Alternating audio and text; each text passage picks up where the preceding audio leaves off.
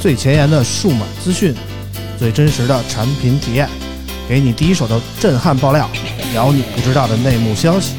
从科技到生活，从现在到未来，欢迎收听大型胡逼侃谈节目。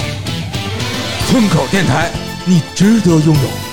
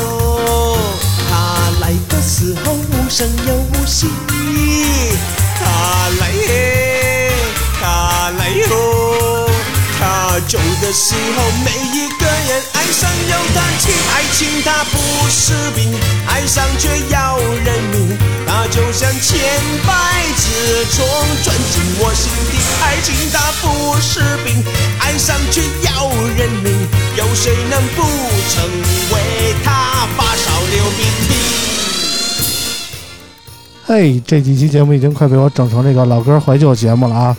大家好，我是村长，欢迎收听最新一期的村口 FM。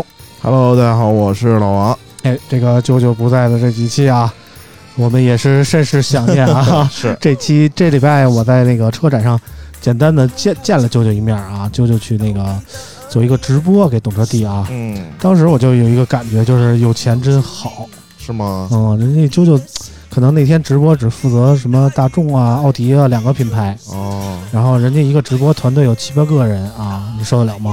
有给打光的，有给就编辑的啊，有给什么什么这那的摄像的，一套人就就跟那儿啊。他那个就直播啊、视频啊，我也看了，嗯可能总结下来就四个字：嗯，平平无奇。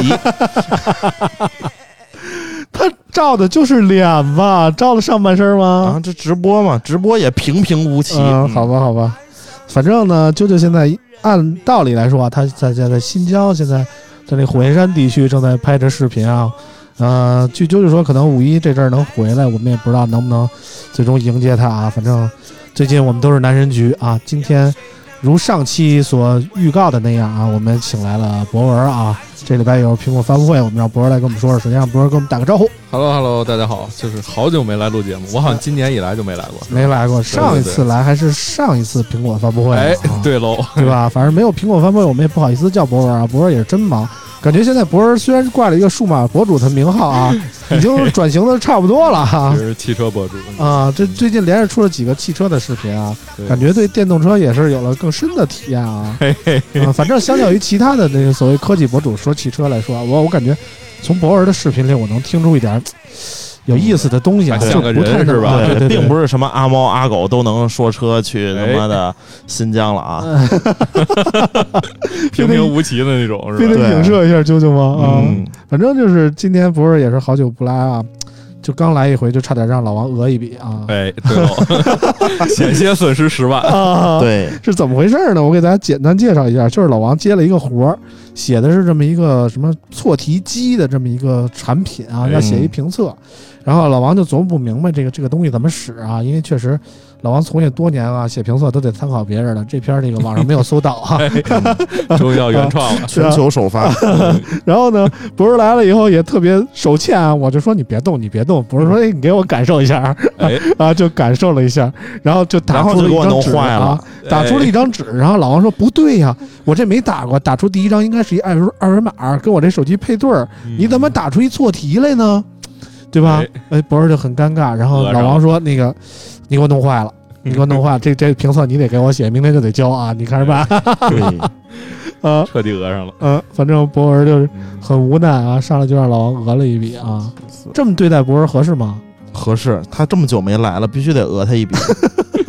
来吧，嗯，来吧，行吧，行吧，反正博文也是很无奈的接受了这个现实啊，嗯，然后上期节目呢，我们让 J D 来了一下，然后我们好好聊了聊这个所谓的电动车呀，对我发现 J 莉其实应该是和我还有博文等一众明白人的一样，我靠，我们都是反电爹联盟的。啊。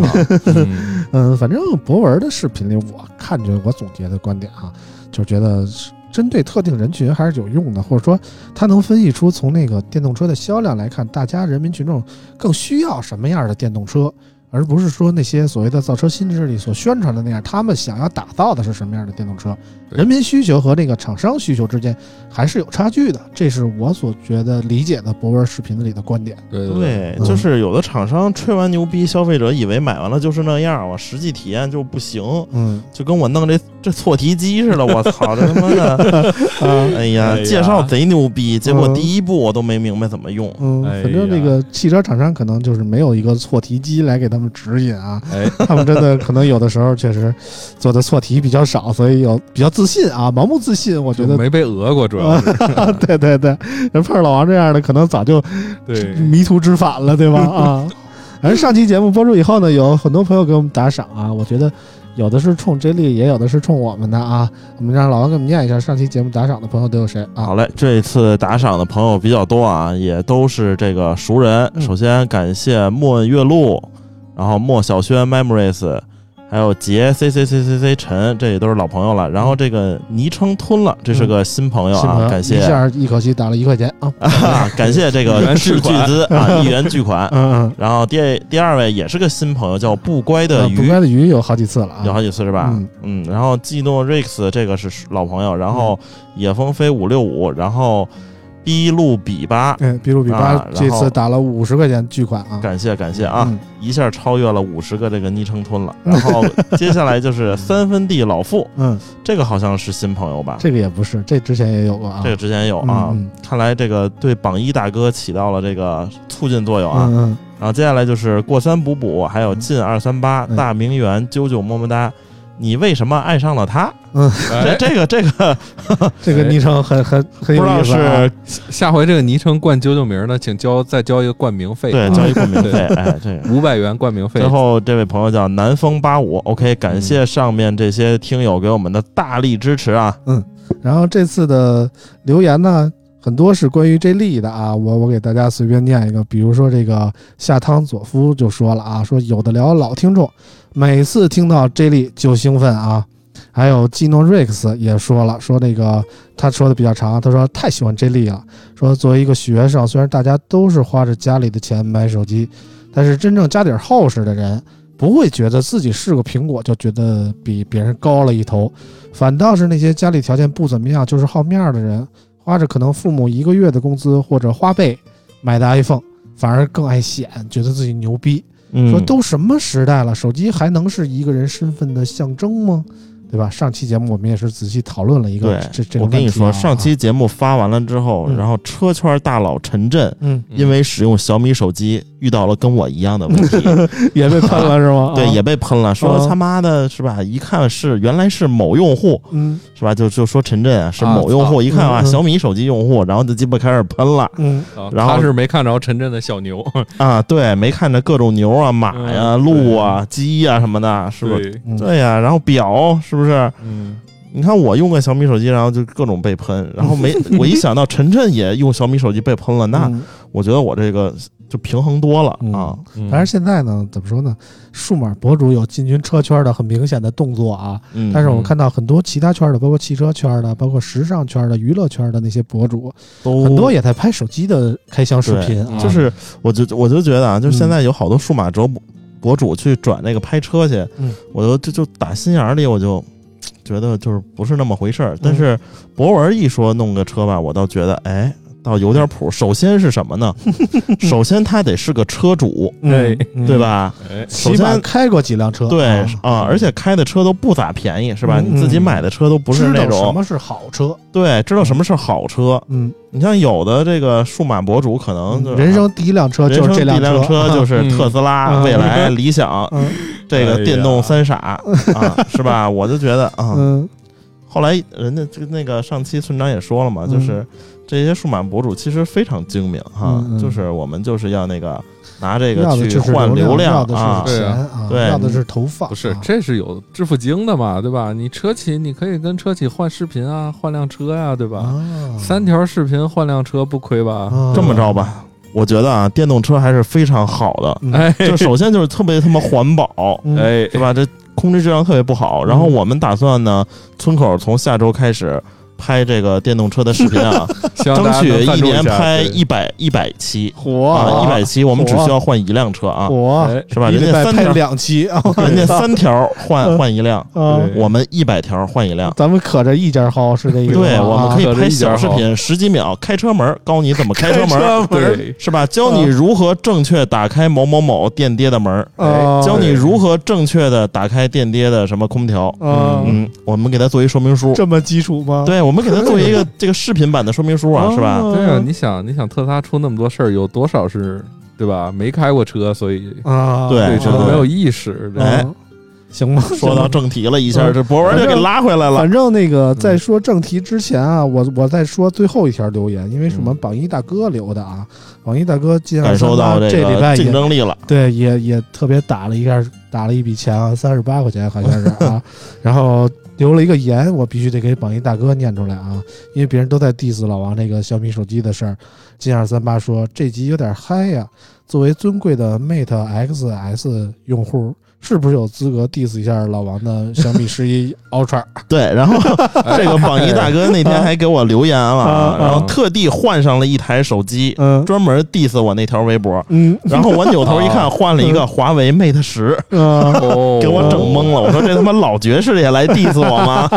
那会儿可不便宜。对，不是人家现在用 Mate 叉 S，人说对，啊这这榜一大哥绝对是有实力的啊，是华为的一个供应商。嗯比不了，对比不了啊！反正这个这这次也不是怎么有了税钱，想压一下我们啊，对嗯对，拿碎钱使劲压我们吧给。我们点压岁钱啊！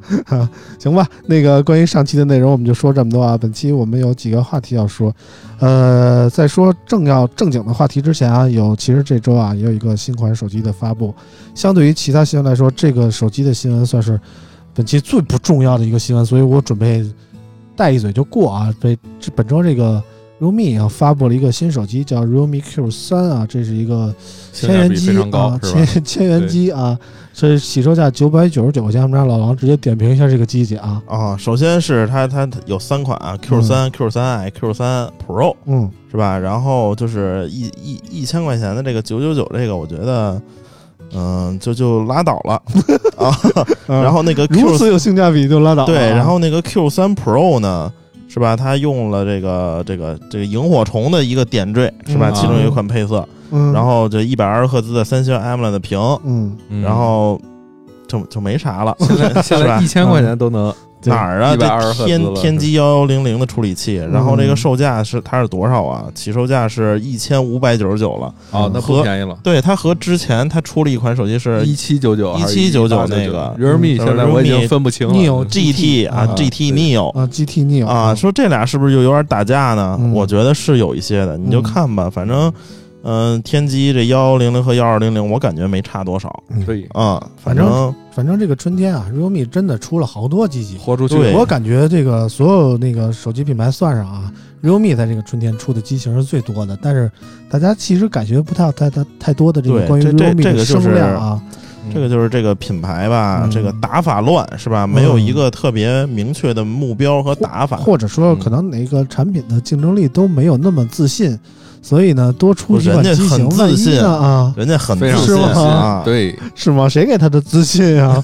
是梁静茹吗？媒体群里嘛，对啊媒体群里，我操，大卖必 买，啊，必买费对，买买爆买疯，然后就开始就是这媒体群里就开始发截图。是人，呃对我，我跟你说最骚的操作是什么吗？嗯最骚的操作我就不点名了，因为我也记不住这名儿是谁。嗯反正这个办这事儿啊，是他妈挺傻逼的，但是我是佩非常佩服。嗯就是所有的媒体群里，只要一有发布会，是吧？大家都知道，就是媒媒媒体群，就是发布会的时候会拉一堆媒体，里边有 KOL，有媒体嗯都在里面，然后里面有这个厂商的人，就是手机厂商、大嗯公司的人，甲方爸爸啊对甲方爸爸们。嗯啊，然后就是发个红包，然后大家，哎呀，又没抢到什么，哎呀，嗯手慢了，错过一个亿对啊，，说我这都干活了都没抢着，是吧？这他妈好多这种，就是哎呀。说你们都不干活，都不发微博吗你？抢着也是这块八毛的，对，你还不能发家致富啊后来一想，！我这这帮数码媒体 KOL 这是人均百万起是吧？为什么老 老在乎这些两分八分的呢？我就我就特别想说一句，我说老师们真差这点钱吗？嗯，苍蝇肉也是肉啊！对，后来一想，我觉得可能就是嗯，呃他要这种参与感，图 对吧？个热闹。对，这不是黑小米吗？参与感，参与感。然后还有一个就是他嗯妈的最神的一个哥们儿，就是每一个媒体群里他都有一下单记录，啊，是吗？啊，对，还有无论这样的呢对，有定金这一百定金的就下一百定金，然后有那种就是全款支付，嗯，然后截完图发完了之后，我估计就退直，接就退啊，直接就退。表忠心啊，对，这是表忠心。我说买啊爆，我说他这一年买手机最少得花个四十多万，是啊，你这京东下单还没发货，先就退货。对，退货。嗯哎呀，嗯。我买错了，是吧？嗯为什么退货呢？选错颜色啊，每次都能选错颜色，对，选错颜色，啊选错配置嗯。啊，选错地址。嗯，反正就是人生百态嘛，你在媒体群里就能看到各种各哎，样的人，对。比如像我们这种就是不搭理，从来不在群里说话的。对，然后主要是我都是截图，然后发朋友圈嘲笑。啊去年不还有一媒体什么注意酒店，然后在群里说掉掉河里了，还是掉水里了？掉水里了，掉坑里了？对，说掉什么？坑里了，然后然后艾特人家媒体群里公关说酒店有没有洗衣服服务什么的？啊，我跟你说啊，真的是特别那啥，就是好多。就就完全不能生活自理了，这有些人嗯就感觉一出个差呀，就麻烦人家小姑娘，天天让她来屋里怎么怎么着吧。反正就是拿点鸡毛当令箭嘛，啊，对，觉得自己有是个人物了，就得得老是吆三喝喝六的，对这样啊是吧？我媒体不，你请我来，你就得给我当爷爷是吧？当当爹的看啊。哎，嗯，行了，这个不重要啊，对，我们这个关于 realme Q 三的内容也不重要啊。嗯，我们简单的说手机的部分，今天就到这儿啊。呃，我们按时间顺序来排吧。今天我想了一下，是按时间顺序来排，其实我们从这周一开始啊，就是我跟博文一直在车展混啊。嗯那天一早上，我他妈算了，我一早起一上午走了三万多步，我他妈这儿走死啊！我不知道博文是当时走没走，反正是我真是挺拼的。然后我，我没走啊，我就在宝马那儿一直待了一天，宝马和保时捷嗯，待了一天。反正人家高端的就不用走啊，像我们这种嗯赶赶场的就得走来走去的。然后呢，我我走来走去，最遗憾的一点就是我错过了一个大事儿，嗯就是我没有走到特斯拉的展台 啊。哎特斯拉的展台发生了一个维权事件，这个事儿也闹得风风火火的。想必听我们节目的朋友应该没有不知道这件事儿的啊。就是说有这么一个车主啊，在这个特斯拉的展台上。就就亮出了自己的身份，然后 T 恤上写着“特斯拉刹车失灵”啊，嗯然后甚至站在了车顶儿啊，爬了上去，然后在那儿大声的疾呼啊，宣传嗯期待正义的降临啊。嗯反正就是这么个事儿。然后最后，呃，有人拍了很多的视频，也点燃了大家对特斯拉的各种讨论啊。嗯后来啊后来这个这个这个车主，反正从那个流出来的信息来看啊，就是被被这个壮汉啊直接架走啊，嗯，然后根据拘了五天，结合后续的情况来说，也是被公安机关以这个寻衅滋事罪啊，嗯就是直接是拘留了，行政拘留五天啊。嗯呃，其实我们不用讨论这个关于这个车主这个行为正确与否啊，我觉得真是给人不是逼急了，应该不会做出这样的举动。我觉得从善意的角度考虑，呃，大家如果能够通过这个和平谈判的方式解决，也都没有必要走到这一步。其实从当时第一天的我的感觉是来说，我真的觉得我挺同情这个维权的女车主的。我当时的也是片面的想法，也是觉得，为什么把人能逼到这个份儿上？嗯嗯，何必呢？我们一个买车的消费者，最终要做到，呃，去车展上这么一个这个这个人丁失重的场合，然后被迫的出出卖自己的什么一些尊严这那的，然后几乎这样一个愤慨的场面，我觉得真的挺挺感动的。当时我是这个想法，嗯但是后续也爆出了一些更更多的后续啊，反转了啊。反转了，这人就是闹事儿。傲慢的特斯拉也此前也根本就不做回应啊，但是这一次特斯拉真的很好好好的回应了一下。不是你，然后放你给特斯拉逼到那步上了，嗯这有点，太严重了，有点欺负人，其实我觉得欺负人。其实也不是他逼的，主要是一些更高阶的媒体啊，对，可能更有牛逼的范儿的那种啊，对对我们就不方便点名了啊啊，啊。对了，一般都是他点别人名儿，哎，爆出了这个事件，然后特斯拉可能也是被迫无奈的放低了身段啊，嗯。然后做出了一些回应，比如说这个车主在这个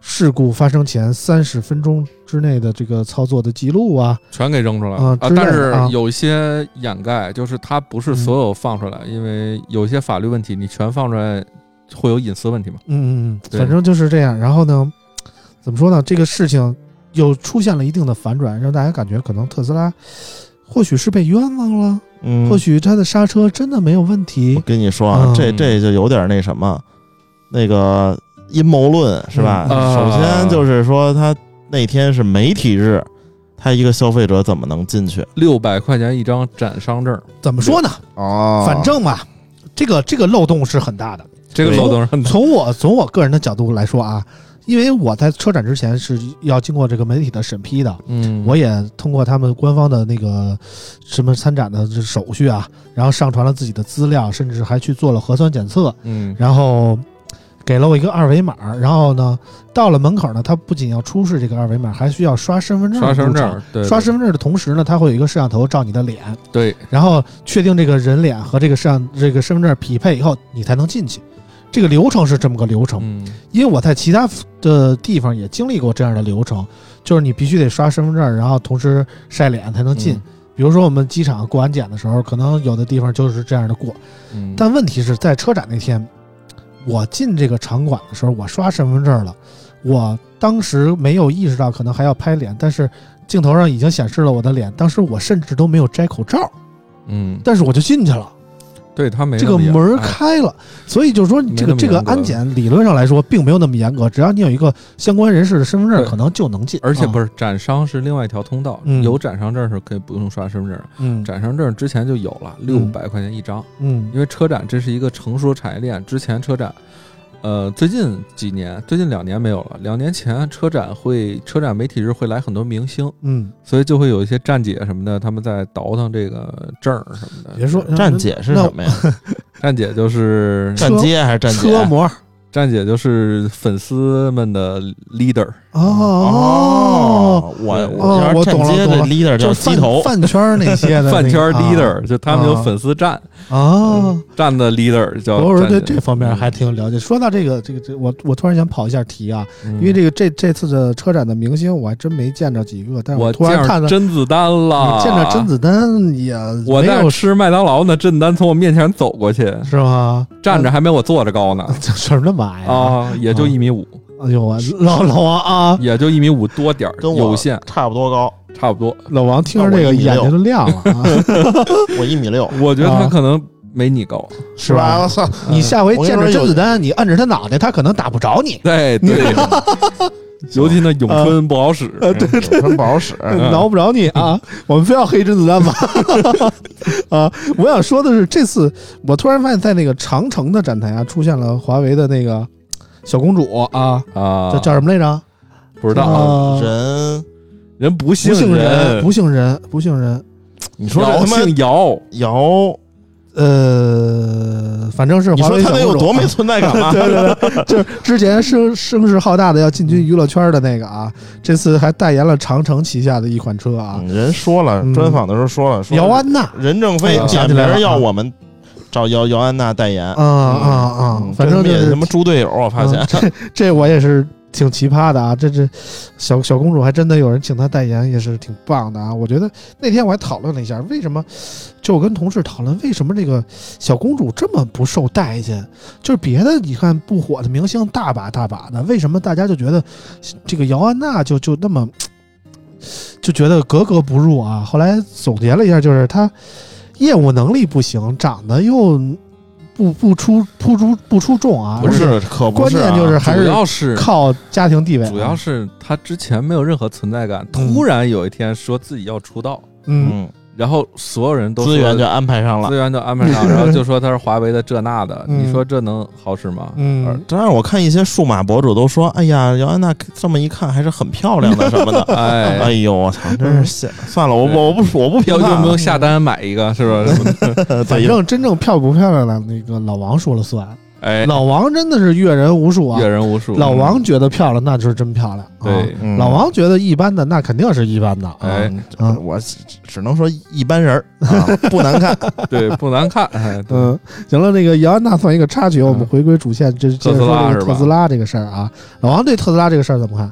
我就觉得，就是你看这么多人开是吧？嗯嗯这现在得有百万用户了吧？嗯，嗯然后都没出事儿，也不是都没出事儿，是吧？出事儿了，我觉得，呃，出事儿是出了，但是出事儿中呢，又有一大部分的人是他妈根本就不会开车，嗯他没开明白，然后他甩锅给特斯拉。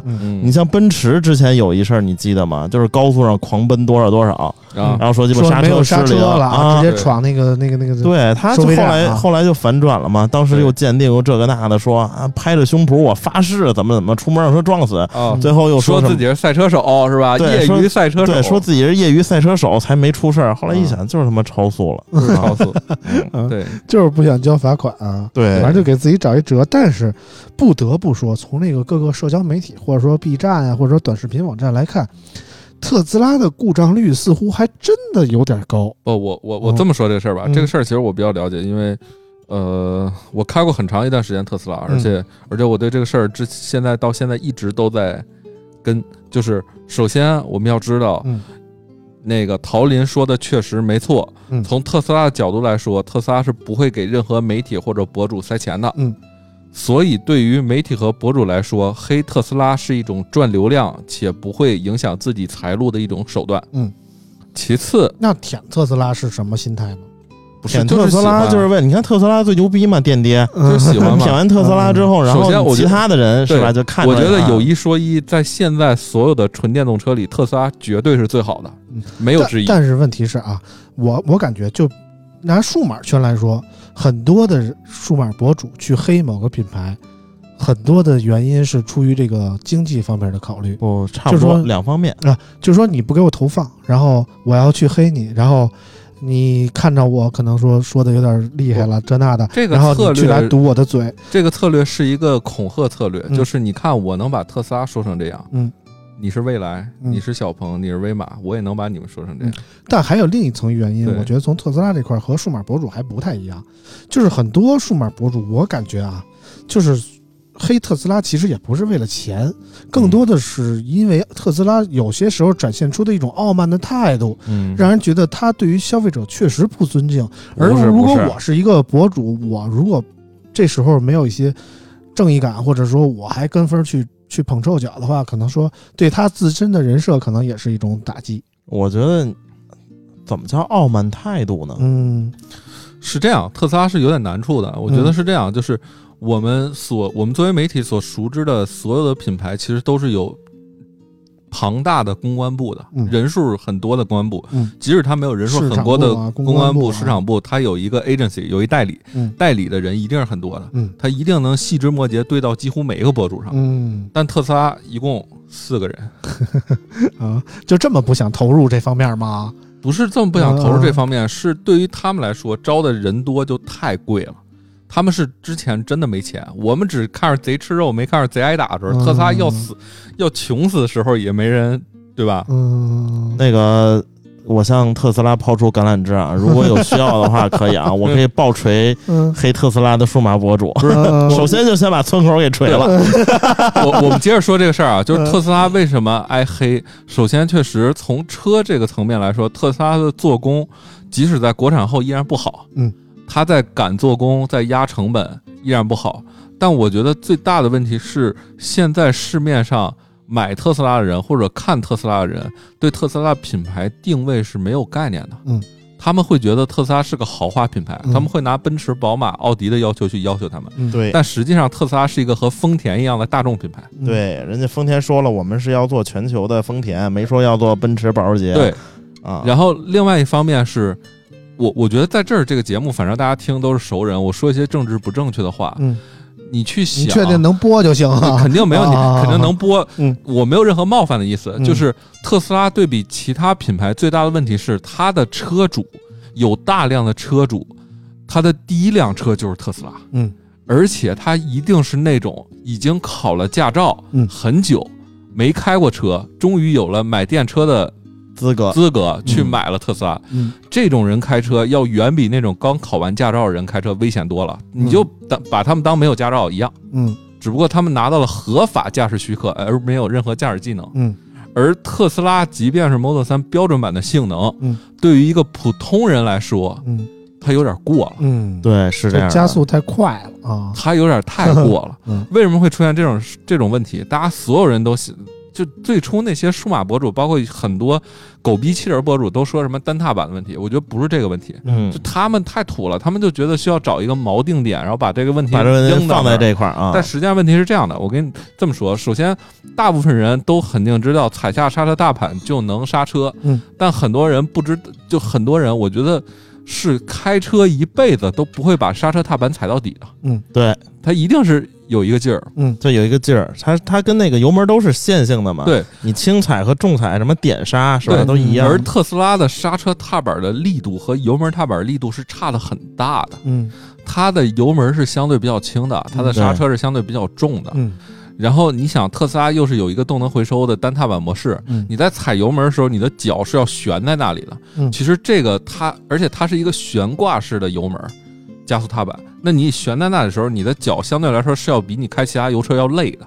嗯，你开的长距离之后，悬挂式的油门是特别，对，是很累的，是很累的。嗯因为你把脚抬得特别高，需要啊。对你，你踩完这个之后很累之后，你就很难去很快的像普通车一样转化到刹车踏板，嗯一脚猛踩刹车，嗯，踩住，嗯，这是很难的。所以，而且我我觉得我不知道我们听众有多少人真的有车或者开过车啊，嗯就你们真的会估算刹车距离吗，或者怎么样？不会其实都是感觉，嗯都是提前刹，都是吧提前刹都是。根据你刹车当时的状态，状态然后来决定你继续踩深一点，还是说松一点啊？，对，所以你看，这个美国出了这么多特斯拉的刹车的事儿，嗯，这个美国交通部也调查了，最后没有一例是特斯拉自己的问题，嗯，全都是误误操作。嗯，对。我相信中国也是这样的，中国你就不用说电跌了，对。是吧？就是油车这个油油哎 油门油爹，你要给一个没开过任何车的人，给你给他辆奔驰 AMG，给他辆 C 六三，啊，啊，他死的比特斯拉还惨甭。说，对啊甭说没开过车的，我现在开那种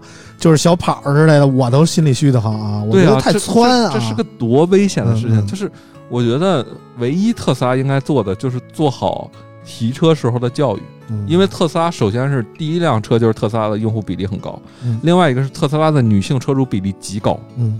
所以我我对女性司机没有任何冒犯的意思，只不过是就是熟练程度的问题，所以就是。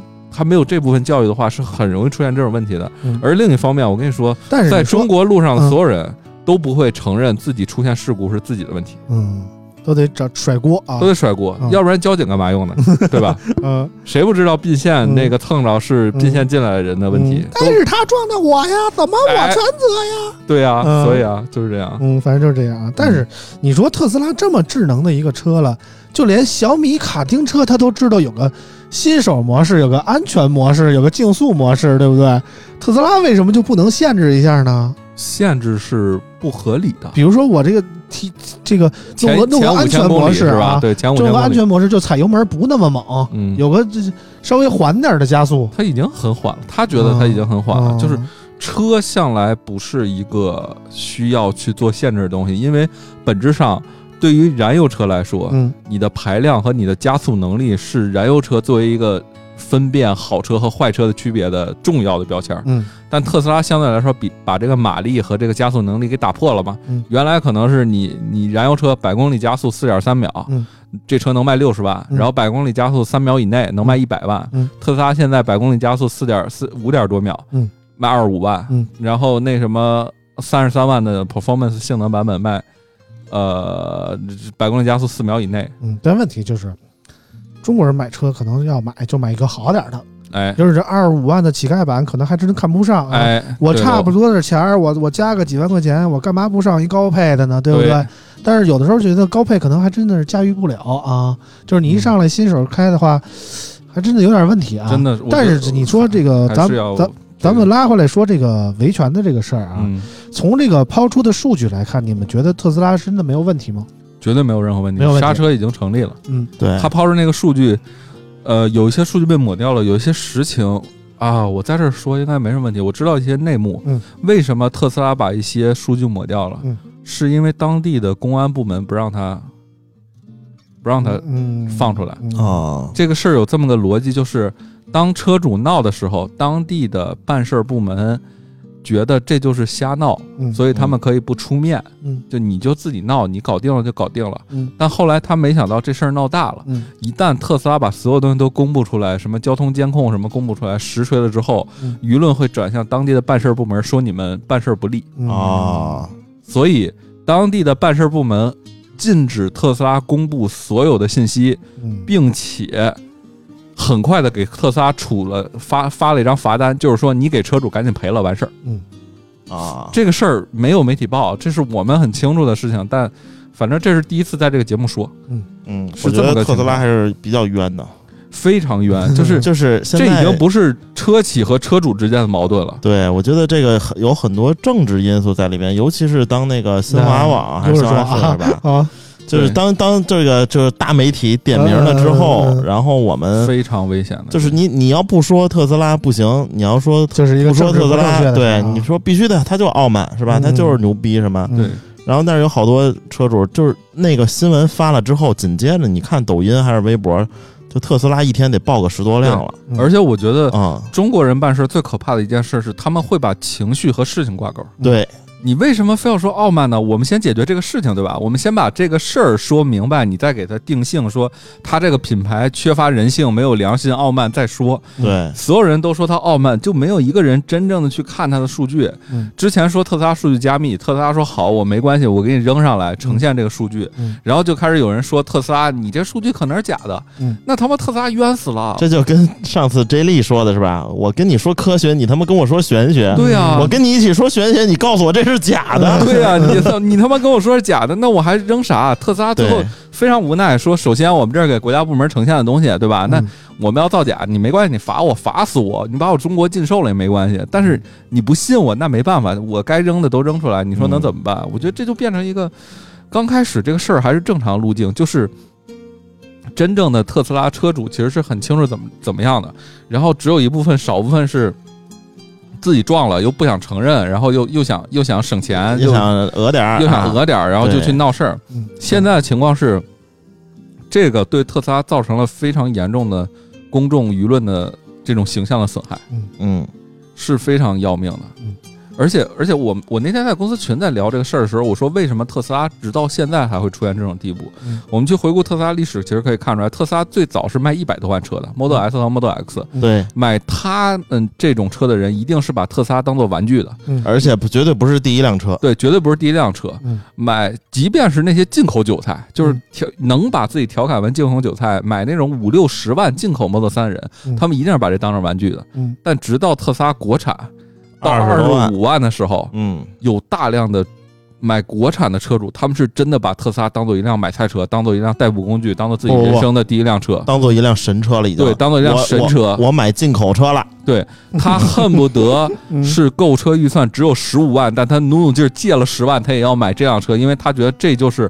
他现在能买到最好的车。嗯身份的象征了啊身份的，象征了啊，对尊贵啊所以这个预期就不一样了。嗯预期不一样之后会产生很大的问题的。嗯比如说，即使是质量问题，之前那些 Model S 和 Model X 车主，谁天天上网上抱怨去？嗯对，人没时间抱怨，人就觉得这车玩具好玩儿，玩具谁跟玩具？你说你买一奥特曼，你在乎他那脸上色儿没涂匀吗？对吧？你在乎，就长得帅就完了，对吧？但是奥特曼长得帅可还行啊？对啊，但是啊你你买一个这种这种天天你买一筷子接嗯接受不了筷子上有倒刺儿，天天拉手，嗯，所以就预期不一样，就会产生很大的问题。嗯，当然，我从那个后来公布的数据啊，我从知乎上也看了很多相关的讨论啊。我觉得大家的观点其实也不能从单纯的从数据来说就能证明特斯拉的清白，因为有很多人举了很多的例子，比如说特斯拉所公布的数据，还有一些没有公开的部分，可能有的是像博士说的一些不方便公开的部分，但有一些可能说，比如说这个当时这个这个油门呃这个刹车踩踏的深度啊之类的，具体是多少，反映到多少他完全没有给公开，也没有公啊。开了刹车泵的力度，他没公开刹车那个信号输入那行。对对对对对，是这这方面的数据是缺失的，而且为什么车主此前一直说拒绝、抗拒说有一个检测部门来检测呢？因为特斯拉说全国就这一家能检测啊，当时这么说的，我记得啊，所有啊车主、维权车主都这样，嗯。就是只要有一家他不满意，对，因为特他觉得是你指定的啊，而且在这个市里面，这个车主应该很清楚的知道，他在之前已经踩了很多脚刹车。了。嗯嗯。别说是特斯拉了，特斯拉车那么重，刹车你疯狂地踩它，嗯。你就是一普通的一个什么奔驰、宝马、奥迪，你连踩那么多脚刹车，你的嗯。刹车会衰减的。嗯，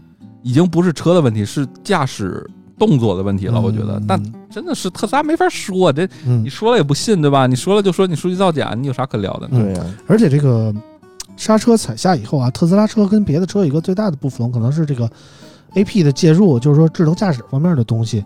大家现在普遍的结论就是说，你通过数据来展现你的硬件儿，这些刹车盘呀、刹车片呀这些方面可能是没有问题的，但是不排除你这个智能驾驶的介入导致你这个。这个刹车的失误可能说不是人为的，或者说你人为操控的时候，电脑有介入导致你刹车不那么灵敏，会不会有这样的问题呢？嗯这就是这个智能方面所带来的隐患，我觉得不可。能。首先是这样，就是它的动能回收嗯和它的 AP 再和它的刹车是三套系统。嗯，刹车是一辆车最基础、最基础的一套系统。嗯，绝对不可能出现任何问题。嗯，就是你的电信号、你的刹车泵，最后到你的刹车卡钳，嗯，这得都出问题，嗯，你才 over 嗯 刹车没有，嗯。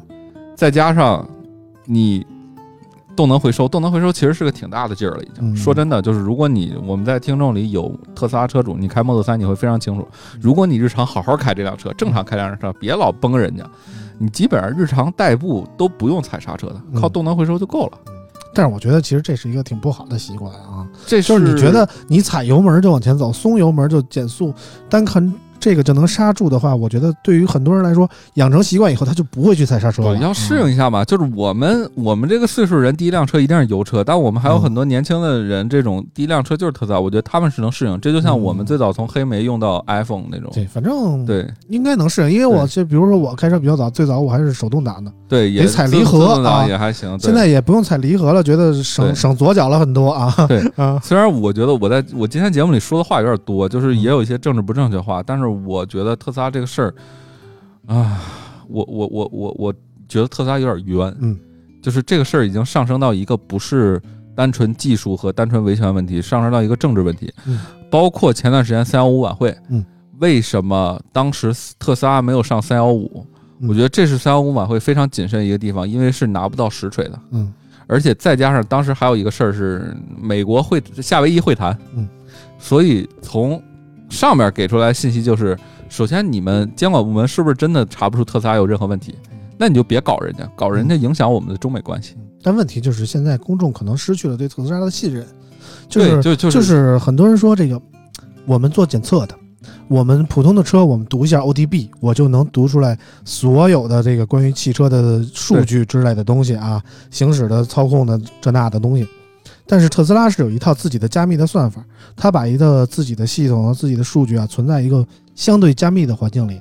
然后，如果不是你特斯拉专门用来读的这个东西的话，可能还真就读不出来。普通的检测机构还真检测不出它有什么问题。但是这种不透明性就导致了公众对于特斯拉的不信任。这个是啊确实不信任，但是这是行业行业规则，嗯行业都这样，豪华品牌都是这样，嗯捷豹也加密，嗯宝马、奔驰也加密，嗯一样的。所以我就觉得，嗨，这个事儿，嗯，我我我我觉得最操蛋的是，我这几天看了大量数码博主在说这个事儿和三星 Note 七那个事儿是事件混为性质一样的，啊嗯这绝不是一样的。三星那是明确的有三星的质量问题，嗯，但特斯拉这个是绝对没有实锤的一个证嗯据，你就去现在就要把它打垮，怎么样的？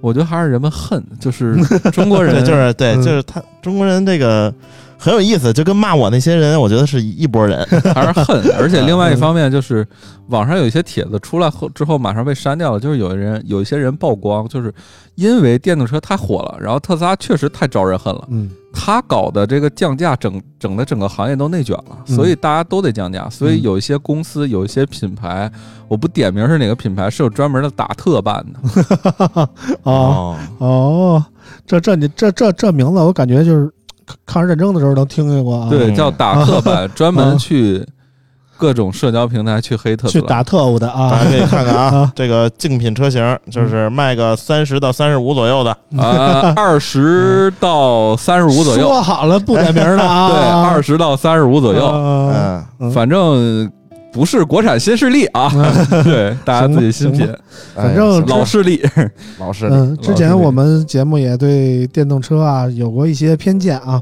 然后这次呢，我们也听博儿这边来的一些不同的声音，我觉得怎么样的说法我们都要吸收一下，然后对对对，我觉得最后我给大家一点嗯建议，就是首先。我们不认可电动车这个大环境，是因为电动车大在现在这个大环境里面，真正为消费者做的车太少了。嗯，即使是现在确实是没有骗补的了，但是大家想尽一切办法去让消费者买这辆车的时候，会出现一些问题。嗯，特斯拉确实是一辆相对比较好的电动车。嗯电动车是好玩意儿啊，就是如果你的家庭使用条件是 OK 的，使用电动车，那你一定要买电动车。但你买电动车一定要知道，不管它智能，不管它加速快，不管它充电或者换电快，嗯它依然是一辆车。嗯，你一定要对车有一个基础的认知，车是一个很危险的东西。对，就不是说你买一个垃圾手机你就毁自己就完事儿了，你这买个车是他妈毁人，是个很危险的东西。它和你从什么品牌换到什么 iPhone，换到三星，换到华为不一样。嗯它的性能需要有一定的敬畏之心，和你对车需要有基础的认知，大家要注意安全。嗯，然后特斯拉，反正现在就是可能，我觉得最大问题就是做工问题。嗯，其实现在市面上有很多好的品牌的车，大家也可以选择，电动车可以考虑。嗯对，反正这件事最终的结论也没有出啊，我们静观其变，看看最终是一个什么结果。但是我觉得，距离公开所谓的内幕还还有一定的距离啊，嗯我觉得也真相永远永远嗯就是不会嗯本周内吧，嗯我觉得本周内会有一个，我们刚才还在沟通这个事儿，可能会有一个相对官方，的说法，但是具体是不是真相，我们也对，说很难不准下这个定论啊。对，当然，那个我们群相当于里，对群里和嗯听我们这些朋友，对我觉得都不是我们群里也有那个特斯拉车主啊，有时候我们说喷完了以后，人家留言觉得自己挺委屈的，这那的。希望听完这期节目以后，你能够稍微好受一点啊。而且而且 中国最可怕的是，嗯中国把车当身份标签儿啊，嗯。绝对这是对嗯。这个是之前是手机，嗯，这就跟最早未来车主最困扰的不是说这车不好，而是说买了未来之后，人说人说你他妈傻子，嗯，这是最可怕的。这是你说的我没说啊。是这。样。的，是这样的吧？嗯。对，现在特斯拉车主就说，就我今天还看很多朋友圈，你说在这个圈子里人都这么说，说什么今日任务驾驶五十公里特斯拉并活下来，这就嗯，嗯。反正特斯拉车主们加油，你们是你们是很好的一批人，就是你们买了很好的一辆车，不要对自己有任何压力。嗯。得嘞，最后我再说个那个对联儿，哎刚给对联儿博刚给博文发的车主给的上联是刹车失灵，隐形杀手，漠视生命，甩锅第一。嗯嗯，然后特斯拉给出的下联是正常事故，车无故障，强行退车，实难满足。哎，呃，反正这是一个公说公有理，婆说婆有理的事儿啊。最终结果怎样，我们静观其变吧。关于特斯拉，我们今天就说这么多，马上来进入下一个话题啊。下一个话题是什么呢？就在这个电动车火爆的时候啊，华为宣布要卖车了。当时我跟博尔也都在现场啊，对，哎，是是什么个事儿呢？四月十九号的时候啊，嗯，华为召开了这么一个发布会，说要卖车了啊。首款车是一款呃怎么说呢，增程式的车啊，呃，赛力斯哎华为智选 SF 五五啊，啊赛力斯华为智选 SF 五这么一个车啊。嗯这么车是一个 SUV，是采用这个增程式这么一个哎呃发动机啊，它是一点五 T 四缸的增程器啊，哎，通过纯电和汽油发电两种方式供能啊，分为两驱和四驱两个版本啊，现在已经在华为的这个体验店开售了啊。嗯，然后从那个当天发布会说的信息来看，最快五月份就能提车啊。对这个车两驱的价格是二十一万六千八啊，四驱版的是二十四万六千八不到二十五啊。华为可以看出对这个自己这辆车也是很重视啊。这个发布会的主持是这个余承东啊主，持，对于大嘴亲自来下场来为这个车来站台啊。对虽然华为此前说过多次我们不造车啊，但是这次华为也居然开始卖车了啊！对，余承东我还第一次见，真的是余承东第一次见啊，真的是第一次见。你是多少参加华为的发布会啊？从来没去过，从来没去过，可还。行啊。然后余承东第一次见这辆车，有些故事啊，我了解一些内幕故事，我给大家讲一讲。好首先，我们来说一说赛力斯这个品牌啊嗯，。说实话，之之前真一点儿没听说呃没听说过从来没听说过这个品牌很有意思，是我在一七年的时候去洛杉矶参加过一场活动，嗯当时有一家企业叫做 SF，嗯叫做金康啊，不是叫做小康集团下面一个高端品牌。，S F 我这个两个字母结合起来，我第一个想到的是，顺丰。街霸，Street Fighter，哎。啊，顺丰哎，S F 这个品牌非常有意思，是重庆小康小康集团董事长的儿子掌握的这家公司。首先，小康集团我就没听说过，小康集团是专门做商用车的，就是乘乘用车也有，反正就是就是说了多少年的，我们要这商用车步入小康，就是要进入他们的公司啊。呃小巴呀、小卡车呀什么这种，就农农用车呃也不是农用车，反正就是重庆重庆第二。之前有力帆，啊后。来力帆黄了，他是重庆老大。啊，然后这家公司最有趣的故事呢，是董事长的儿子是一个挚爱跑车的人，曾经在重庆买过一辆布加迪。我啊布加迪我只在开心网买过啊。啊，非常之 高调。然后当时他儿子担任了这个 SF 这家公司的董事长，嗯。并且在美国高调宣布造车，说要建一个工厂，嗯。投资五百万美元，嗯。声势浩大，请六十多个媒体去到现场，啊，然后发布了两辆车 SF 五和 SF 七。嗯，但后来不知道这五百万去哪儿了，美国建厂是黄了，不是那当时那是两辆跑车是吗？就是这长这样，就是长这也是 SUV，设计没变。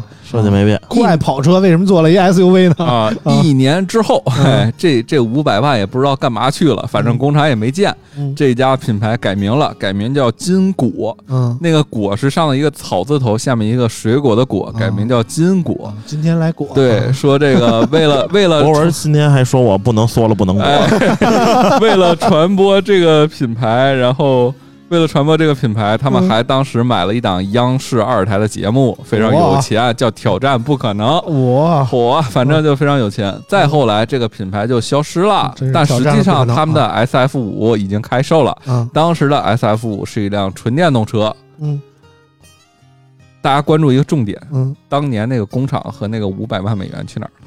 嗯哪儿了？是怎么以商业投资的路径去放到美国去了？嗯，这是反正国有资产流失吧？也不算国有资，它是私企，私企啊。啊我估计为了什么什么投资移民了，嗯，然后不能这么说啊，我们不能瞎猜。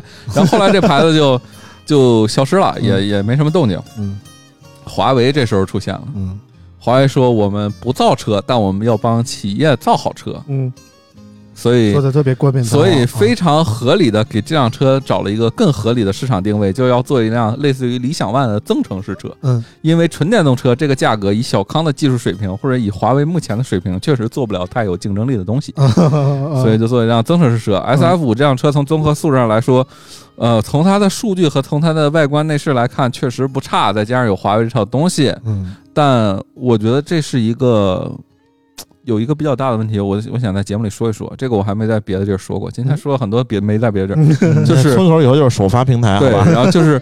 为什么华为在第一辆宣布这种车的时候选择了北汽新能源和这个赛力斯赛力斯？嗯对，这这两个品牌，嗯这两个品牌并不是口碑很好的品牌。嗯我觉得华为在拿这两个品牌做一些测试，嗯试水啊对，就是给一些大厂看。嗯你看这种鸡巴玩意儿，我都给你俩捧起来了。嗯，反正华为你当时在看看我有多牛逼。在余承东在发布会上也就说啊，说现在全国的四 S 店能有多少家，对不对？都在这个嗯各个城市的郊区地方，然后卖车也不方便这那的。说华为我们的那个专卖店有多少家啊？全全全中国好像好几万家，好几百好几十万家啊。然后我们要是卖车是一个什么样的规模？反正是这么一个口吻。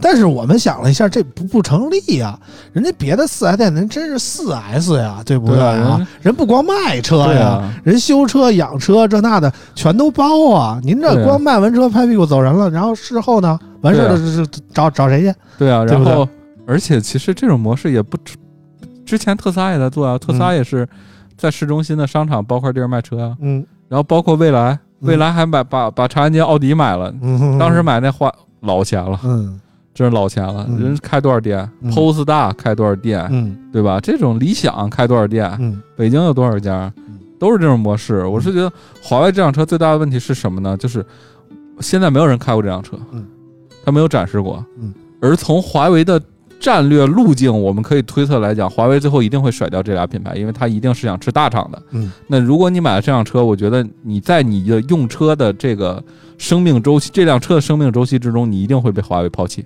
嗯嗯，所以说大家不要一看华为都给他站台了，我爱一下国吧。对，而且嗯我觉得那天最迷惑的是华为非常暧昧不清的态度，嗯啊，他刻意的把这辆车放上了华为智选的名字，把它放在了华为店里。嗯，我们那天看到一个很很重要的细节，就是，呃，有一个细节是，首先它在一个周末的黄金时间把店关了，嗯来办这个媒体活动，让所有消费者在门口不能进。但有一些对华为感兴趣消费者是趴在门口看的，因为那个太明显了。嗯在上海那个地方是吧？嗯然后门口就是一辆车。嗯，那我我先不说这个对消费者是不是合理，我觉得媒体不值得这样待遇。嗯，我给大家举个例子，就是苹果的任何媒体活动在店里开的，一定是在开店前，嗯就是让媒体早起，因为消费者才是最重要的。嗯这是价值观问题，这是第一点。嗯另外一点是你当你这么搞饥饿的这种传播，嗯把店关了，然后一堆保安在那儿站着，所有人在外头看的时候，外头有人说这就是华为的车嘛？嗯，这是一种很很大的误导。嗯。华为向来说自己不造车，只做供应商，但从汽车行业的历史来说，从来没有任何一个 Tier One 的这种供应商会把自己摆在这么前端的。嗯，我们没有人会说我们买的是华晨宝马、博士、iBooster、BMW 三系，对吧？对对对对，多少车用了 BOSS 的音响，也没见 BOSS 店里卖过车也没有 BOSS 智选什么啊三系，也没有哈曼卡顿甄选什么奔驰对 S，对对吧？那你要说 BOSS 车真是 BOSS 音响的车，要真跟 BOSS 店里卖，那 BOSS 店就装不下了。对，然后我就啊说。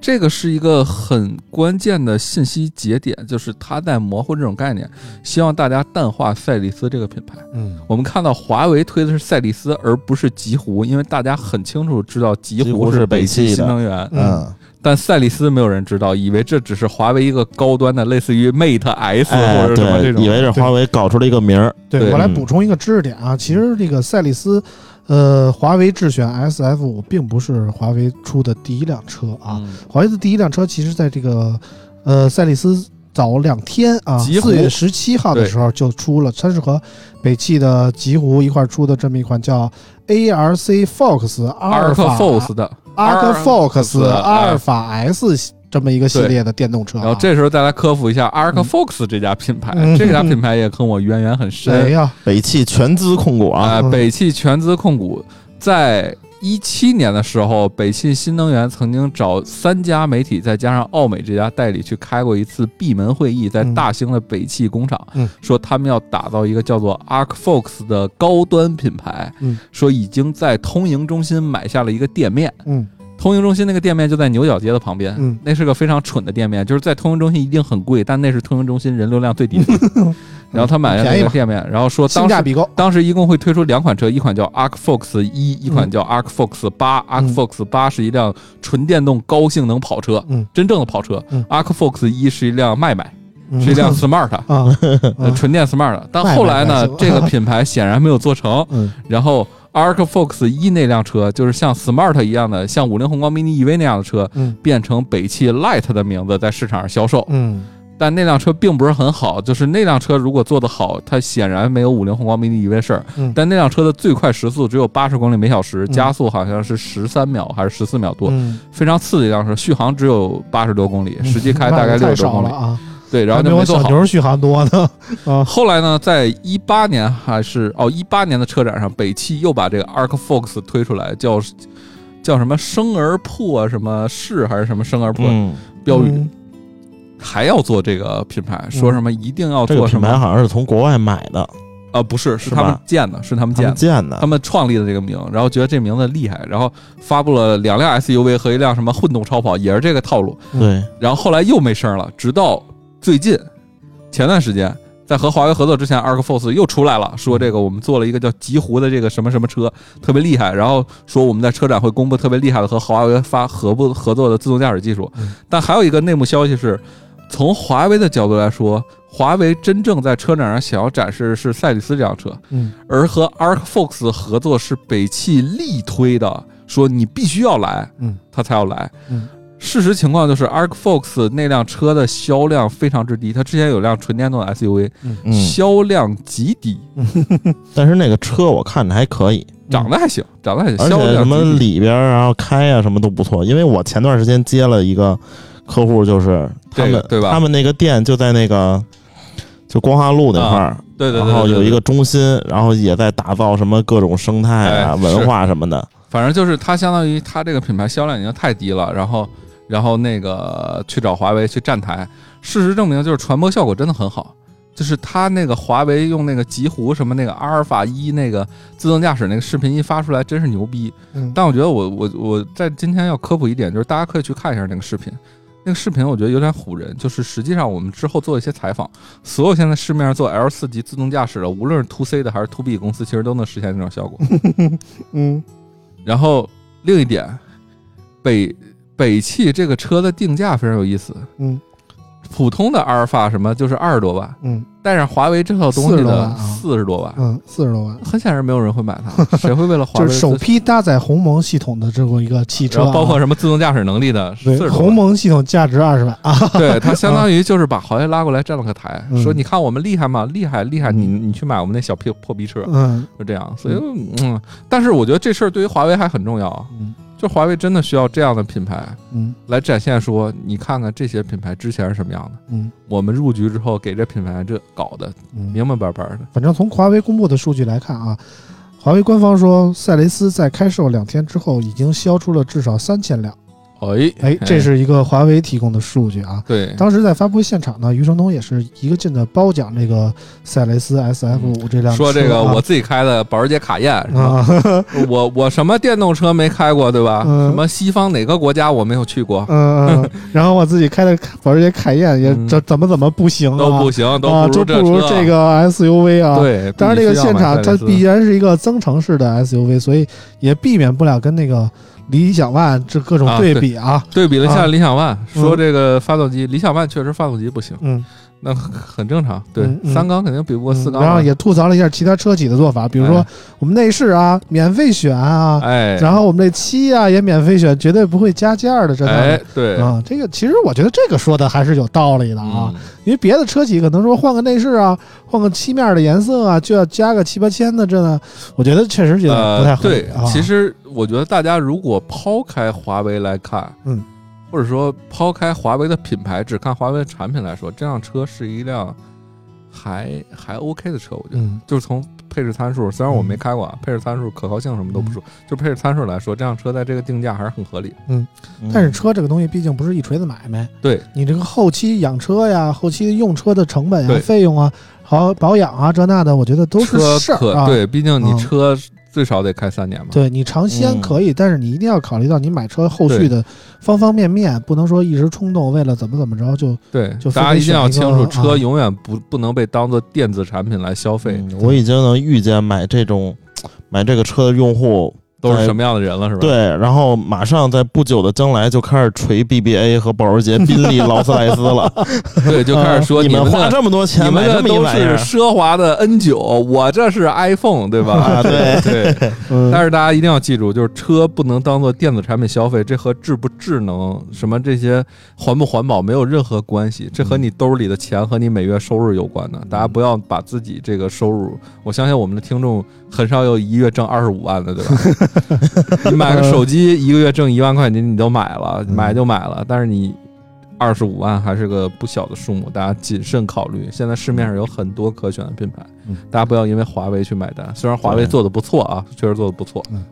而且华为还说了，那余承东说了，说嗯不是有两驱的是二十一万多吗？说大家不要为了省那两三万块钱啊买那个两驱的啊，要买四驱要买四驱的。嗯三万块钱谁给？我给余承东发一收款码，他给我打这三万块钱。行了行了，关于车的部分，我们今天聊这么多，都一个小时了，你说我们还没聊到苹果呢。哎毕竟博文是一苹果大高玩，我们现在已经快忘了他这个身份了，都啊。对，我们最后说说苹果发布会啊，四月二十一号凌晨，苹果这个春季新品发布会正式召开了啊。发布会上，这个传闻已久的这个蓝牙物品追踪器 AirTag 正式发布了啊。同时呢，这个 M1 芯片的 iMac 也正式亮相。然后没有这个让人没有料到的是 iPad 系列啊，除了常规升级啊，比如说 Mini LED 呀啊以外啊，这个 M1 芯片也用在了 iPad 上啊。哎，同时发布的还有新款的 Apple TV 4K 呀，还有这个 iPhone 十二的紫色的配色呀，以及其他一些的小配件啊对喽，啊，反正这就是苹果发布会这次。然后我我那天也是从车展回来，我十二点到的北京，正好一点开到家，嗯我就正好赶上那个苹果发布会的直播啊，我就回家就看了一眼。库克上来一说了，就就是一出场啊 Good，morning，就先说嗯乡亲们，我想死你们了。哎，那是冯巩，对，乡亲们，想死你们了。呃，然后库克一出来呢，就先说了一下播客这个事儿啊，说哎苹果先带来了这个全新的播客订阅服务啊。首首先，这个播客 APP 的界面重新设计了，然后呢，五月份开始啊，一百七十国多个国家的地区和听众就可以注册这个高级订阅来听付费内容啊，然后可以按月支付，也可以按年支付这个付费内容。我觉得我们是不是可以加入一下？就是听起来是一个特别有诱惑力的事儿、我们家啊。搞点叫私房课的东西，每一期收个两块钱，然后对，聊一些这些节目不太好聊的东西，对，国内不让说的事儿。聊点不让说的，大家好奇的，对嗯我有很多这种故事。嗯，反正就是突然就说了一下播客的事儿，然后就是让人感觉，是不是播客的春天真的要来了？后来我想了一下，扯鸡巴蛋啊，就是播客这个东西说了小十年了没有啊？但是你说春天吧，始终也没迎来。如果外国的春天来了，啊中国嗯，如果非要我寄望一个播客的春天的话，可能说在我寄喜马拉雅望于一个这个 电动汽车或者说智能汽车更快的普及，可能对播客还有一定的积极作用、这个车机上就有。对，我觉得通过车机来收听这个播客是一个很理想的方式啊。大家如果有智能电动车，请把村口这个 logo 镶在你的车机上。对对对，大家就不用听 FM 收音机了啊。嗯哎，对，反正这个播客的事儿让我觉得有点那个尴尬啊，当时我就喷了一下。然后呢，说完播客，苹果就马上发布这个 AirTag AirTag 啊 AirTag，，AirTag 博文之前也是很早就就说有这么个东西啊。对，经过大概我觉得距离博文说这个最早半年。至少一年了，至少一年了，至少一年了啊。然后这次终于出了啊，哎，然后博文现在手里也拿了一个这个 AirTag 啊。我觉得听一下这个卡扣这个质感，嗯，嗯。不便宜啊。行吧行吧，二百九十九元的卡扣的质感，哎。就是我觉得首先这个我觉得这个东西有点大啊啊是啊，就是比原硬币大一点，啊，对，就是相对于那个普通的那个，大家可能那个小区有那个门禁卡，差不多，对，啊，就跟那个小圆蓝色的圆片儿差不多大，嗯是那么一个大小，比我想象中的要大一点儿。嗯，然后这个东西我其实不是先使了两天，你感觉作用大吗？呃，如果你真的有一些很容易丢、很容易忘记的东西，真的作用很大。嗯。就是那么我们我们试想一下啊，就是你生活当中有哪些东西是经常会丢，或者说忘了在哪儿找不着的？车钥匙，车钥匙，就是车车钥匙，我觉得你需要培养一个良好的生活习惯。对，车钥啊匙，因为我那车不是个智能车嘛，嗯。没有手机，就只能车钥匙，对，嗯。所以车钥匙容易丢。嗯，然后除？此之外就是手包，嗯，就是手包，还有手包这个东西啊，手包就出门厉害了啊放钱、现金、钱包塞不下的时候，对吧？这个嗯。有手包，然后容易丢。除此之外没啥了，没啥。我仔细想了一下，我生活中经常找不着的东西啊，一是电视遥控器，我老找不着在哪儿。啊，电视遥控器可以啊，嗯，电子烟找不着，电子烟能说吗？节目里？电子烟能说，啊有什么不能说的呀对，？电子烟找不着。啊，反正电子电子电视遥控器我经常找不着，其他的我还真没有什么特特别找不着的东西、啊。我觉得可能也就是钥匙，就是钥匙。然后很多人给我留言反驳我说这个什么你挂宠物的脖子上这那的，宠物经常走丢了啊。我想跟大家普及一个法律观、法律这个这个这个条文啊，就是五月一号之后啊，宠物都有芯片是吧？不是不是，五月一号之后你要是出门不拴着狗啊，哎你就是违法了啊。那你架不住猫自己跑了啊，你开门领一外卖，猫它自己会回家，不会，猫，我我妹之前养猫，就是你就是白天给它撒出去，它嗯到时候自己该回来就回来、啊。你那是智能猫，真的真的特斯拉猫啊，猫真是能自己回家，狗有时候就出去是真找不着，跑丢了啊是吗？对，但是大家出去一定要拴狗啊，千万别不拴啊！不拴狗现在就算违法了啊！这个东西基本上就只有，我觉得只有钥匙这个，我自己只有钥匙一个场景。嗯但是我我为什么很喜欢这个东西呢？因为这是一个特别苹果范儿的东西。嗯就是首先，苹果之前绝对没有做过防丢器。嗯，市面上防丢器是什么样？我跟大家科普一下，市面上防丢器其实主要就是两种，一种是只能发出声音，另外一种是能发出能给你一个定位。嗯，但这个定位是通过蓝牙连接的。嗯，它解决，因为大家都知道蓝牙最多十米，最多二十米嘛。嗯，它解决这个问题的唯一途径就是增大蓝牙的功率。嗯。然后大概最最最长的，我看市面上是什么贝斯的那个有八十米的蓝牙范围，能给你一个定位。嗯。但是那个东西不是很 fancy 啊，就是很大，它有点像手电筒一样的东西。嗯。苹果这个东西相对来说比较小，嗯。它一个是在近距离有那 UWB 芯片，嗯。能有指向性的找，嗯，这个很关键。我觉得这是有时候你听声音是真的听不出来声音的。嗯另外，我觉得这还是常规操作，因为现在 UWB 芯片不是第二天也曝光 OPPO 也有嘛，嗯，这很正常，这是常规操作。比较牛逼的这个机制是，当你把它丢在一个远的地方，嗯，只要你这个东西动了。它首先会传一个最后位置，只要你这个东西被人拿走动了，嗯如果附近有 iPhone，它会连接别人的 iPhone 给你上报一个位置，嗯这是很关键的，就是这是别人超不去的，对吧？嗯。你设备、嗯。设备普及率一定是 iPhone 这个对，多的，那华为可能能做啊，我觉得华为能做，但是隐私问题可能是个问题。但是这个东西是一个很酷的功能，所以当然它也比较贵，它一个扣儿加上一个帕儿，然后差不多五百块钱，官方的扣儿加帕儿，嗯。然后如果你买买第三方的帕儿，差不多是嗯。加起来三百块钱。所以首先我没有 iPhone 啊，其次我我觉得我给我们家遥控器配一这个，我有点病 你是有点病，你不是扔 一个遥控器四十九是吧？啊。购买十个遥控器的，然后我再想了一下，其实我另外一个经常找不着的东西是手机，啊，手机对你没你你没有 iPhone，你他妈的活该。对对吧？我经常找不着手机，但是我怎么说呢你活该？配对的手表能让手机响，我觉得啊就也也可以啊，对，也能找着。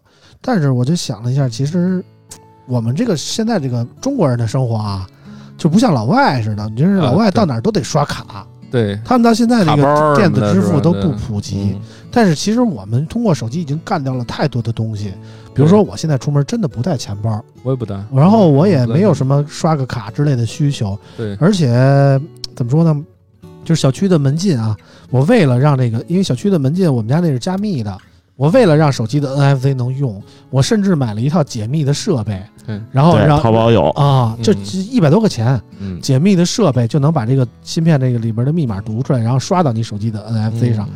你就能实现手机的那个开门，然后包括之很多的什么原来之前我们要用到的什么乘车卡呀，对，这那的什么会员卡，呀，其实都都被手机取代了，所以导致现在我出门就带一个车钥匙，带一个带一个手机就就足够了。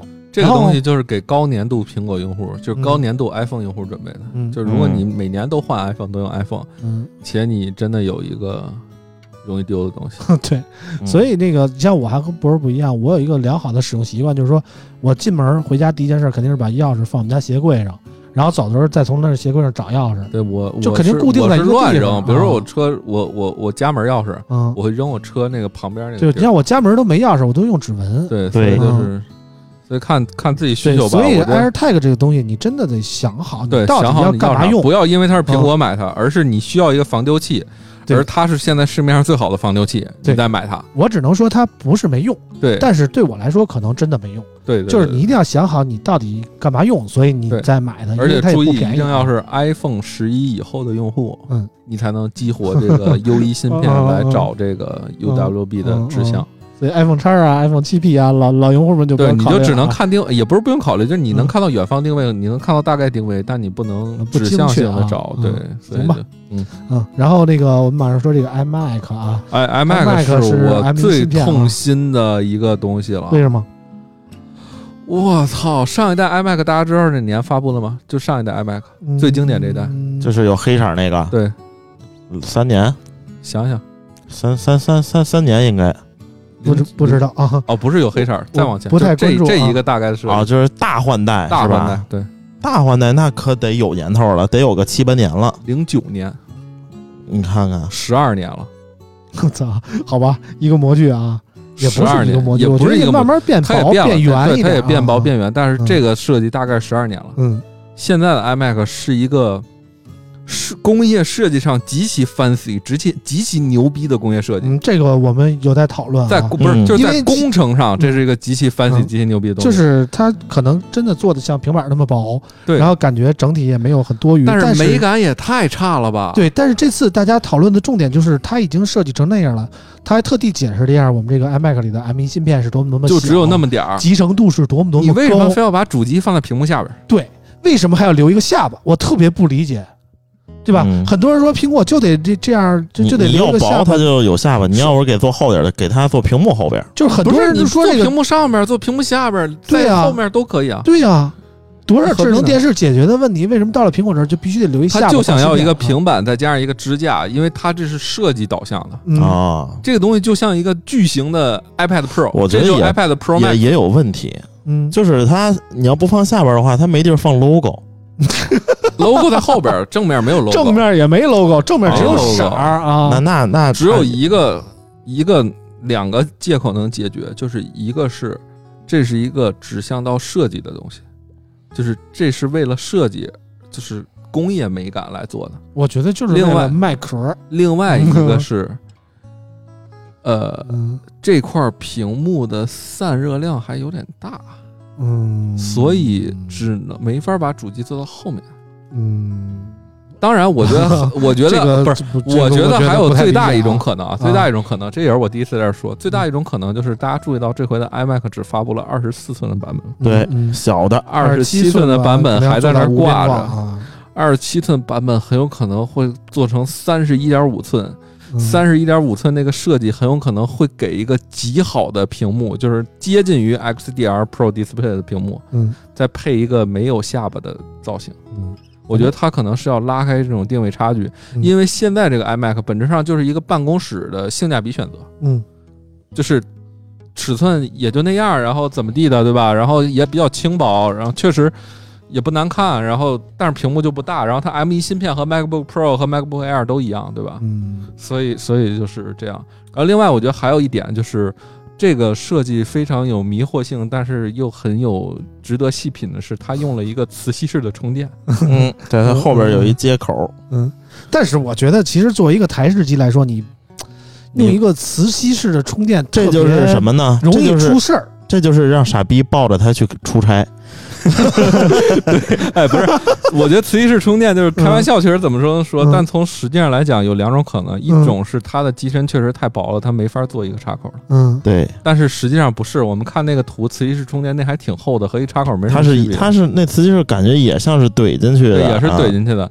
另外一种可能就是它在试一个设计，嗯。这个设计之后，MagSafe 会回归到，MacBook。MacBook 上，嗯，但是我就觉得它不像 MacBook 那样，它有电池。对它没必要啊，磁吸的作用是为什么？就是你烫的时候，万一把这线碰掉了，你可以、我觉得唯还有一种可能伤害到就是这玩意儿机身太轻了。嗯，嗯，如果你是个固定的，一烫线啪就倒了。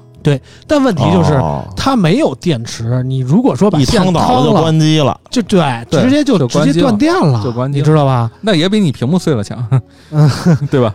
但是我我倒觉得这玩意儿如果买一个在家里挺棒的，嗯就是我家里有一个 XDR 屏幕，就是这个当主但是屏的那个怎么说呢？现在我就觉得，包括 iMac，包括这个台式机啊，我觉得如果你没有一个高性能，就是那种独显的追求，真的没有必要。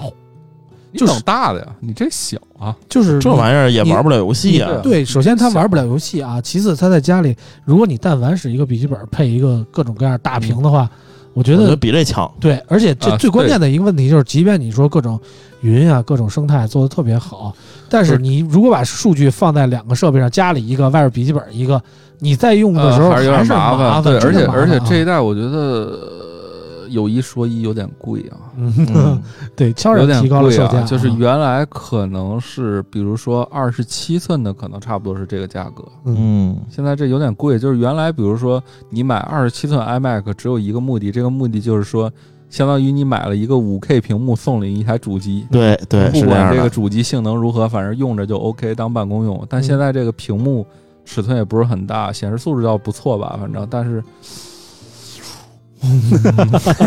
欲。言又止，呃啊。欲言又止吧，反正就是也不错，因为现在你要想买 M 一的 MacBook Pro 也差不多是这个价格，差不了太多，但但我觉得，就就看你使用场景，因为我自己的使用搭配是，我会拿一个 M 1的 MacBook Pro 嗯来接一个苹果 XDR 屏幕，嗯，公司是接 XDR 屏幕，然后就非得这么配套啊。然后在家里是那个 LG 的那个 5K Ultra Fine 5K，对啊，，其实我觉得这样是一个合理的使用对这样比较合理。这样你的数据不用倒我来倒去，拔了就走，呃对就上班去了，就你永远能保持一个自己的独有的数据库。我觉得这样是一个很而且非常牛逼的，的是，M 1芯片的 MacBook Pro 去接 XDR 那 6K 屏是完全不卡，嗯。非常吓人。但是让我生气的就是 M 一的芯片到现在都不能接俩显示器，啊，不能不能吗？不能，为啥呀嗯？就是只有 Mac Mini 能接俩显示器，MacBook 只能接一个。我曾经尝试过无数的方法，是的，但是都不行你用俩同样型号显示器做菊花链呢，也不行。不行。不行，不行因为它那个然后我还特意上那个输啊出不能输入，我还特意上官网求证了一下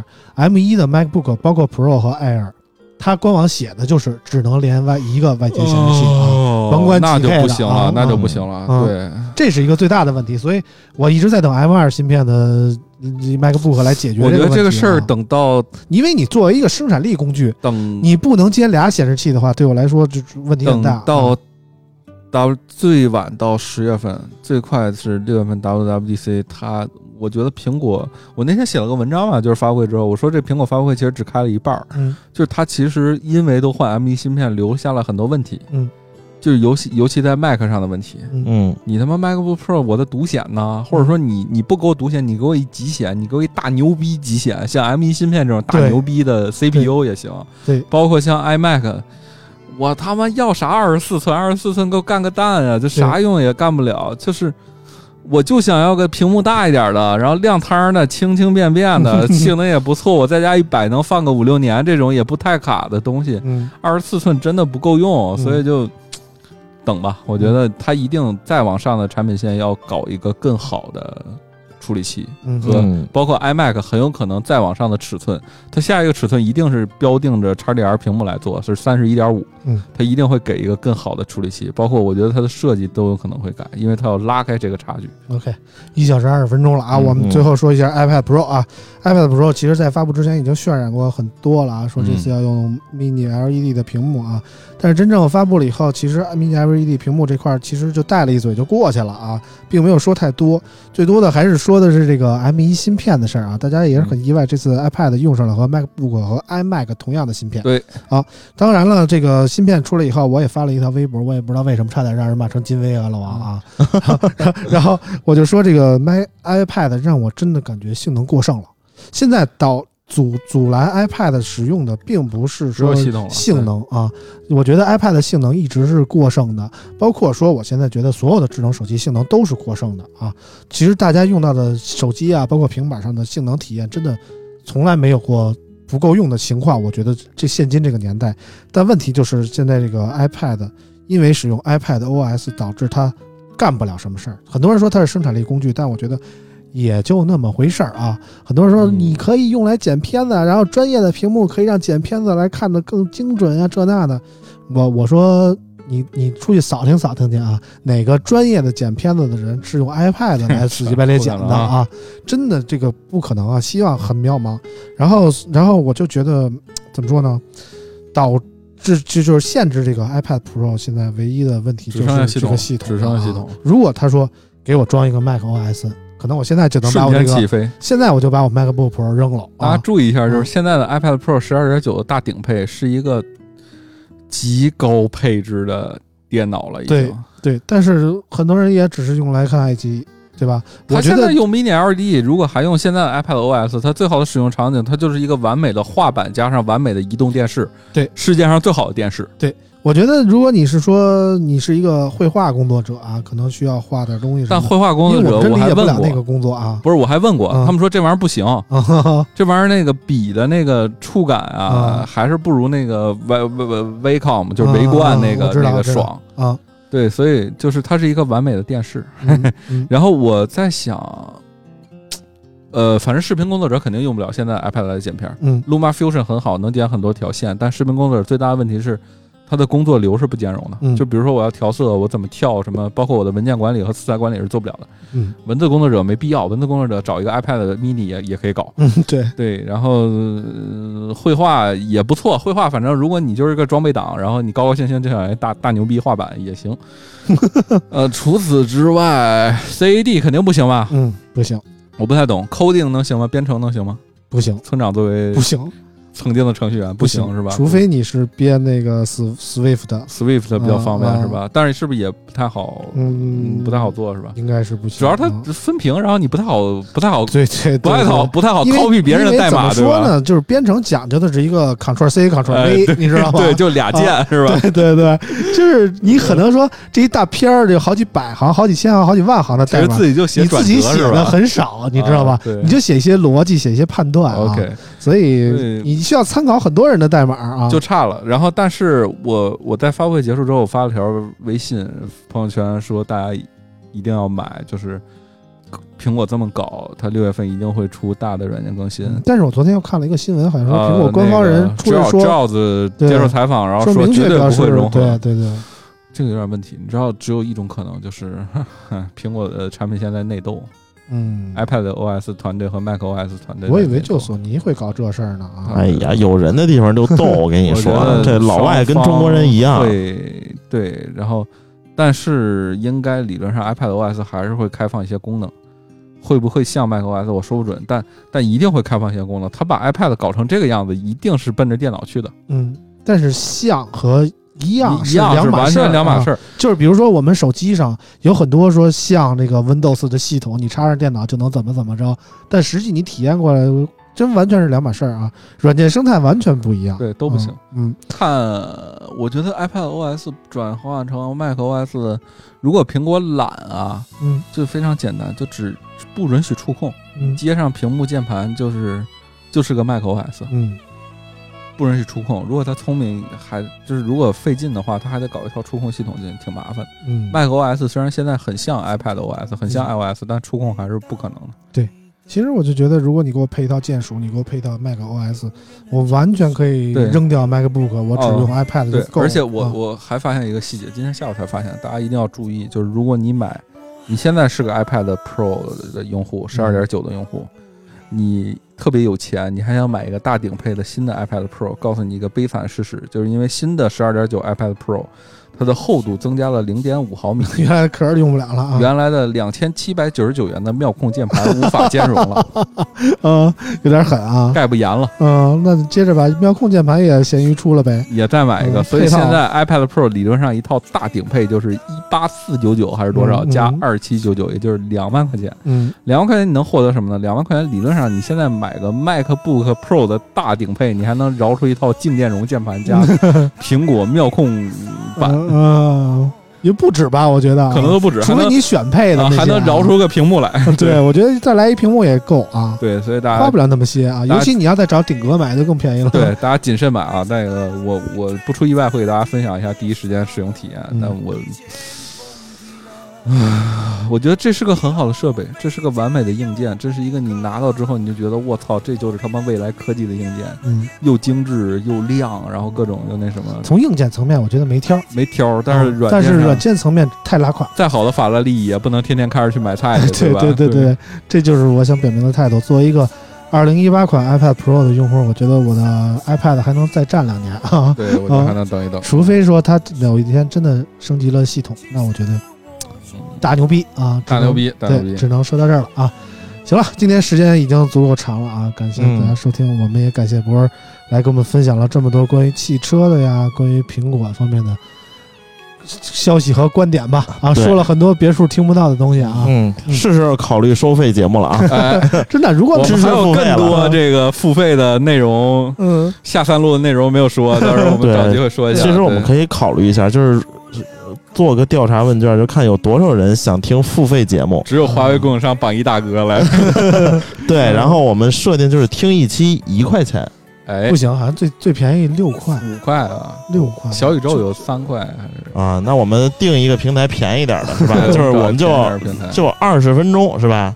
二十分钟你要两块，你比如说咱们咱们听这个节目，咱们这节目规定其实是一个小时，你我们说一个小时买一视频还九块九刀呢，对 我们我们是一个小时二十分钟，你想听那个一个小时之后的是吧？哎付费。啊，哎行行，这这事儿再说吧啊，再说吧，我觉得不靠谱啊。嗯嗯，反正那个感谢大家的收听吧。然后这次博儿也说了很多不想不能说的东西啊，嗯，别处听不着的，我们这期节目得剪剪。考虑一下，这嗯到时候是吧？得处理一下，也不用处理，就这么着啊。我现在很少剪节目啊，直接配音啊，配色啊直。接发。嗯对行了，那感谢大家收听，下礼拜就是五一了啊！就到现在为止，我都不知道我们下期节目还录不录啊？